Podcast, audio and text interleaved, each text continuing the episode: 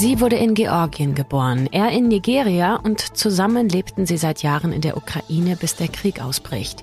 Sie fliehen mit ihren Kindern nach Augsburg, doch dann droht ihnen die Abschiebung. Mehr zu diesem Fall hört ihr in dieser Folge gleich von meiner Kollegin Laura Wiedemann und wir schauen aufs Wochenende, denn es ist einiges los in Augsburg. Ich bin Lisa Pausch. Guten Morgen. Nachrichtenwecker, der News-Podcast der Augsburger Allgemeinen. Zunächst aber wie immer die Nachrichten. Seit gestern ist der Fahrradweg an der Hermannstraße um 100 Meter länger. Diese Erweiterung ist die bisher heikelste, die die Stadt in ihrem Radwegausbauprogramm eingeplant hat. Deswegen wird der Verkehr jetzt auch genau beobachtet. Und ja, es haben sich gestern die Autos zurückgestaut. Das war aber auch erwartet, nachdem ja eine Autospur weggefallen ist.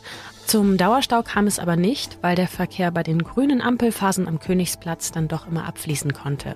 Bei den Radfahrenden kommt der Radweg jedenfalls gut an. Sie fühlen sich ersten Umfragen zufolge sicherer, denn jetzt müssen sie sich nicht mehr zwischen die Autos vor der Ampel am Königsplatz einreihen. Die städtische Bauverwaltung hat gestern angekündigt, den Verkehr in den kommenden Tagen auch weiter zu beobachten und gegebenenfalls die Ampelschaltungen zu ändern. Auch die AnwohnerInnen im Beethovenviertel wollen die Lage weiter beobachten. Die AnwohnerInnen sind besorgt, dass nach dem Verbot zum Rechtsabbiegen der Weg über ihr Viertel genutzt wird und nicht die geplante Umleitung. Die Augsburger Pfarrkirche St. Anton wurde gestern mit dem Bayerischen Denkmalpflegepreis ausgezeichnet. Die Jury begründete die Auszeichnung damit, dass Achtung, Zitat, im Zuge der statischen Instandsetzung der Pfarrkirche eine Entkoppelung des Zollinger Gewölbes vom Dachtragwerk erfolgte, um die im Zuge der Voruntersuchungen festgestellten Überlastungen des Gewölbes zu beseitigen. Durch ein neues additives Stahltragwerk, das im nicht einsehbaren Dachraum unter schwierigsten räumlichen Bedingungen eingefügt wurde, konnte das bestehende Zollinger Gewölbe entlastet werden. Ha, ich versuche das mal zu übersetzen. Stabile Renovierung. Das Dach ist nicht mal eingestürzt, obwohl echt fieser Stahl eingearbeitet werden musste, um es überhaupt zu erhalten. Wuhu. Die Augsburger Allgemeine sucht eure Fotos von irreführenden Wegen oder Straßenschildern in Augsburg. Das kann ein Baum sein, der zum Beispiel mitten auf dem Radweg steht. Ja, sowas gibt's in Augsburg. Oder ein Verkehrsschild, das zum Beispiel ins Nichts führt. Der Hintergrund, wir haben bereits Fotos dazu erhalten, zum Beispiel zu besagtem Baum auf dem Radweg und wollen jetzt mal schauen, ob sich weitere Beispiele finden. Die Bilder werden dann in einer Bildergalerie veröffentlicht. Schickt sie uns also bis einschließlich Sonntag an lokales.augsburger-allgemeine.de und zwar mit dem Betreff Kurios bitte. Danke, danke, danke und die E-Mail findet ihr auch in den Show Notes. Wir schauen auf das Wetter für heute und fürs Wochenende. Ich hatte es in den vergangenen Tagen ja schon mal angekündigt. Nicht so eitel Sonnenschein alles. Es bleibt auch dabei. Heute regnet es am Vormittag, am Nachmittag bleibt es bewölkt, aber eher trocken bei Höchstwerten um 13 Grad. Am Wochenende liegen die Temperaturen zwischen 7 und 14 Grad. Es regnet und weht böig auffrischend, steht im Wetterbericht. Also spätestens jetzt ist es auch Zeit für die erste heiße Schokolade als Herbstauftakt. Man könnte meinen, dass in Kriegszeiten alle Menschen, die aus dem Krieg in der Ukraine nach Deutschland fliehen, erstmal Schutz finden können hier in Deutschland. Aber so ist das nicht. Meine Kollegin Laura Wiedemann hat eine Familie begleitet, die aus der Ukraine nach Deutschland geflüchtet ist und jetzt abgeschoben werden könnte. Hi Laura. Hallo Lisa.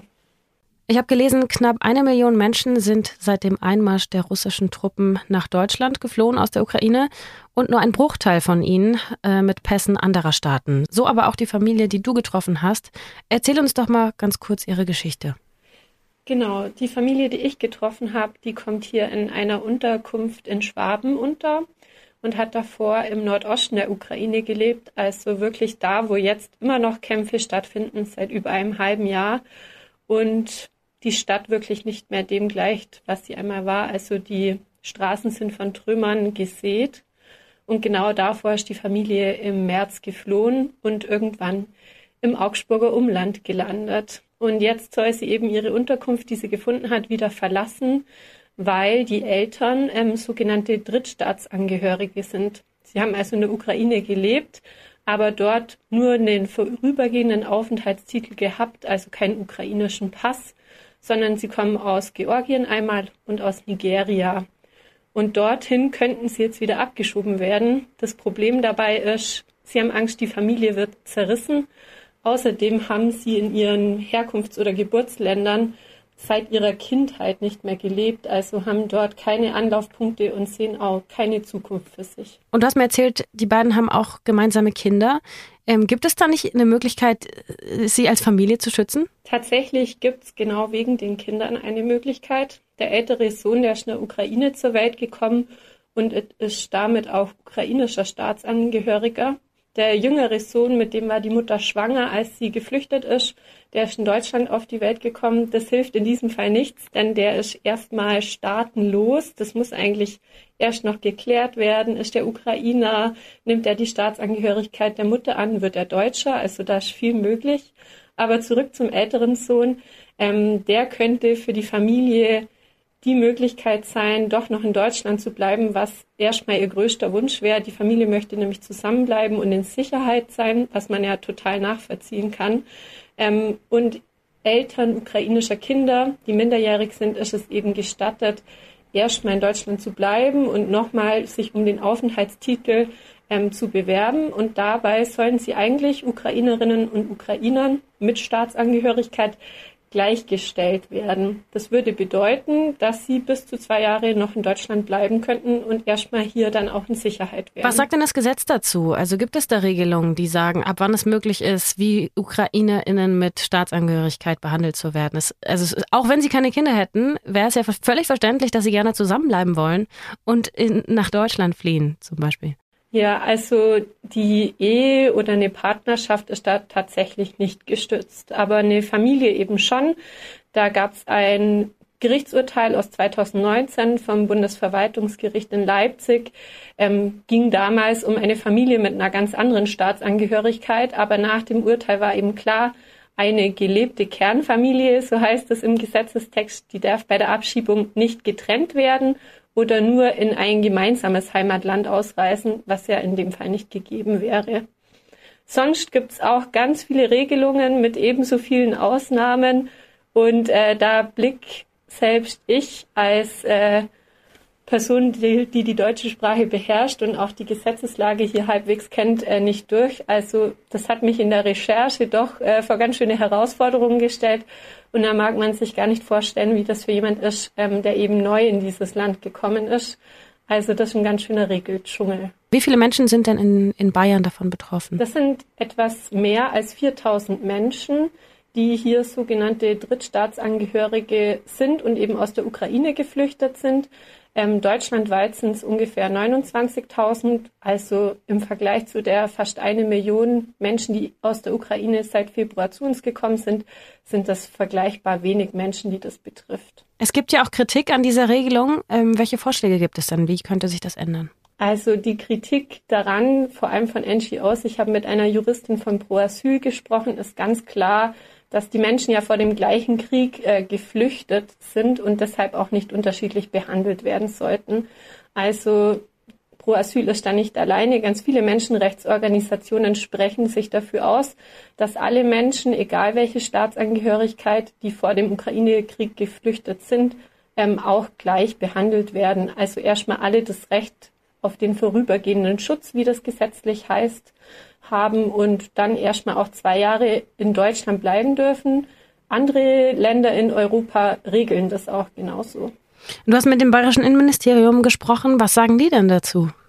Die halten sich an den Gesetzestext und der sieht eben vor, dass zwar alle Menschen, die aus der Ukraine fliehen, erstmal von der Visumpflicht befreit sind. Also das ist auch bis Ende November weiterhin so. Und dann haben sie 90 Tage Zeit, sich um Aufenthalt zu bewerben.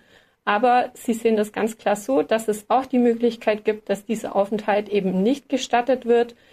Dann weist die jeweilige Ausländerbehörde eben darauf hin, dass die Betroffenen bitte ausreisen sollen in ihre je jeweiligen Geburtsländer, ähm, von denen sie eben die Staatsangehörigkeit haben.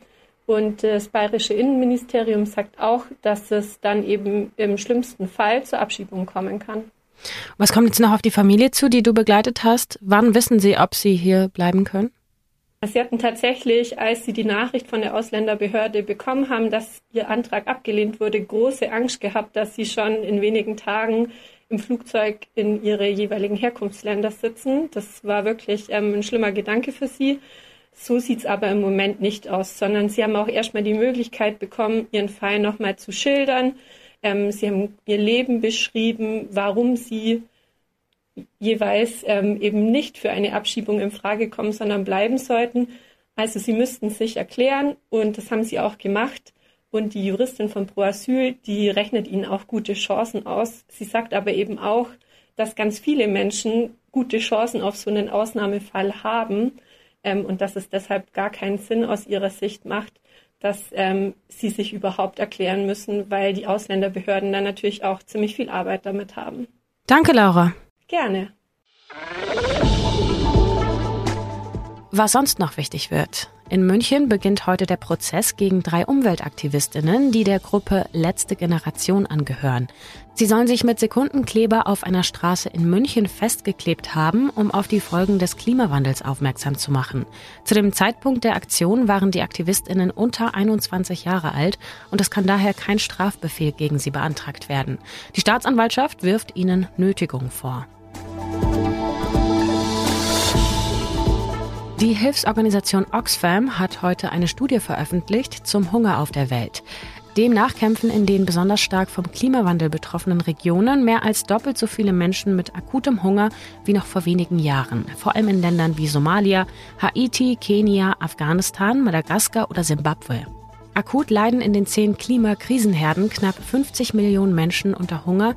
Das sind 21 Millionen mehr als noch 2016. Gleichzeitig weist die Organisation darauf hin, dass der Profit, den fossile Energiekonzerne innerhalb von 18 Tagen machen, den gesamten von der UN für 2020 veranschlagten weltweiten Bedarf an humanitärer Hilfe decken würden. Und noch eine Nachricht aus der Kategorie Klima.